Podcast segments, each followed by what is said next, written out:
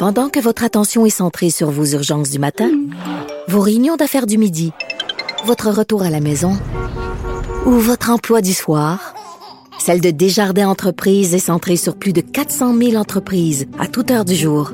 Grâce à notre connaissance des secteurs d'activité et à notre accompagnement spécialisé, nous aidons les entrepreneurs à relever chaque défi pour qu'ils puissent rester centrés sur ce qui compte, le développement de leur entreprise.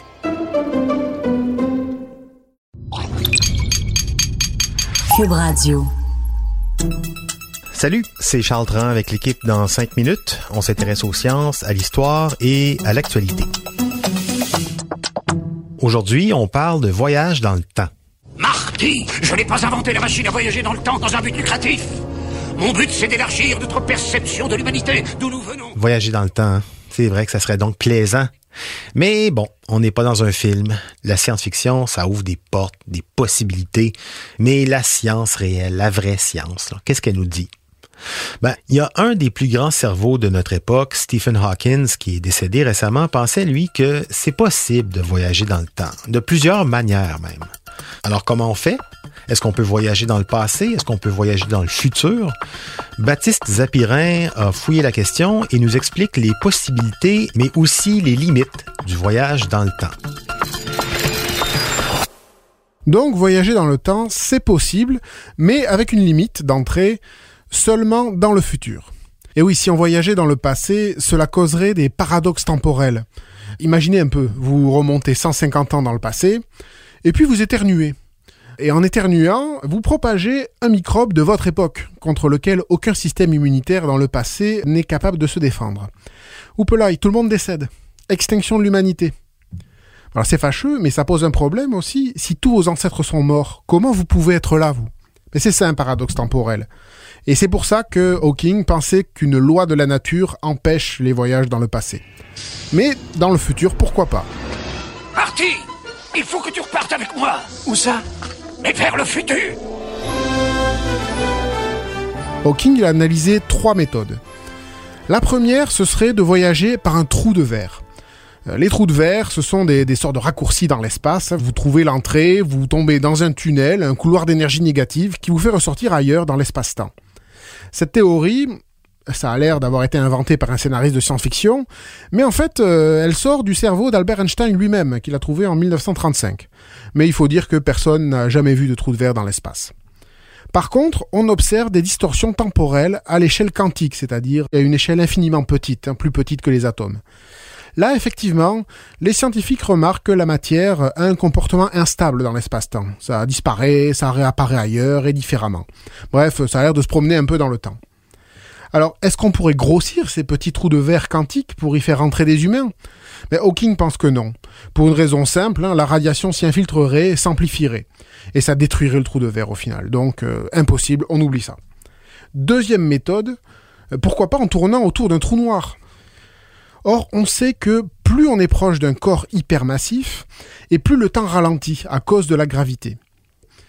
Donc pour Hawking, si on était capable de créer un vaisseau spatial qui pourrait voler en orbite autour d'un trou noir hypermassif, et qu'on vous mettait dans ce vaisseau spatial, le temps passerait moins vite pour vous que pour les gens sur Terre. Et donc, euh, à votre retour, après un an à tourner autour du trou noir, eh bien, les gens, les animaux, tout sur Terre, auraient continué de vivre pendant deux ans cette fois. Et donc, ben, vous, vous auriez avancé d'un an dans le futur.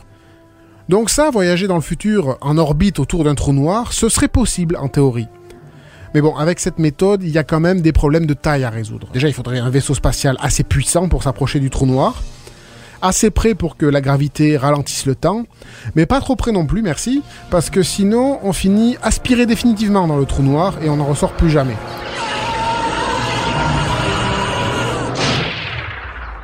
Reste donc une troisième méthode, hein, la plus probable selon Hawking. Il suffirait, facile, il suffirait de voyager à 300 000 km par seconde. 300 000 km par seconde. Bon, un petit peu moins en fait, hein, ce serait juste en dessous de la vitesse de la lumière. Oui, parce que si on voyage dans un véhicule à une vitesse très proche de celle de la lumière, le temps ralentit à l'intérieur du véhicule.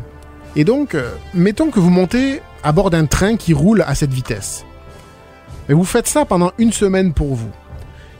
Comme le temps passe est beaucoup plus lent pour vous qu'en dehors du train, Pendant que vous vivez une semaine dans le train, tout sur Terre vieillit de 100 ans. Et donc voilà, quand vous débarquez sur le quai, vous avez voyagé de 100 ans dans le futur. Pour Hawking, la vitesse, c'est la clé du voyage dans le futur. Parce que, à une autre échelle, on sait aller aussi vite.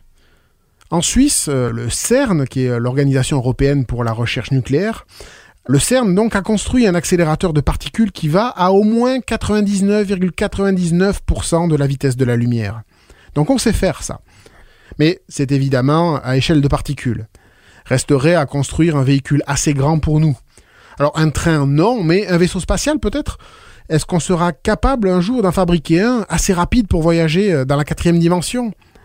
Mais pour Stephen Hawking, la barrière, elle n'est pas physique, elle est simplement technologique. Mais attention, si un jour ça devient possible, peu importe la méthode d'ailleurs, il ne faudra pas oublier une chose, ces voyages dans le futur sont des allées simples. Ah, des allées simples. Au moins ça. Merci Baptiste. Ça me fait penser à une autre technique, la plus simple peut-être à mon avis pour voyager dans le futur. Vraiment simple, gratuit, sans effort, sans bebelle. Pour voyager dans le futur, tout ce que vous avez à faire, c'est d'attendre. Et oui, pas bête, hein? En cinq minutes. C'était en cinq minutes.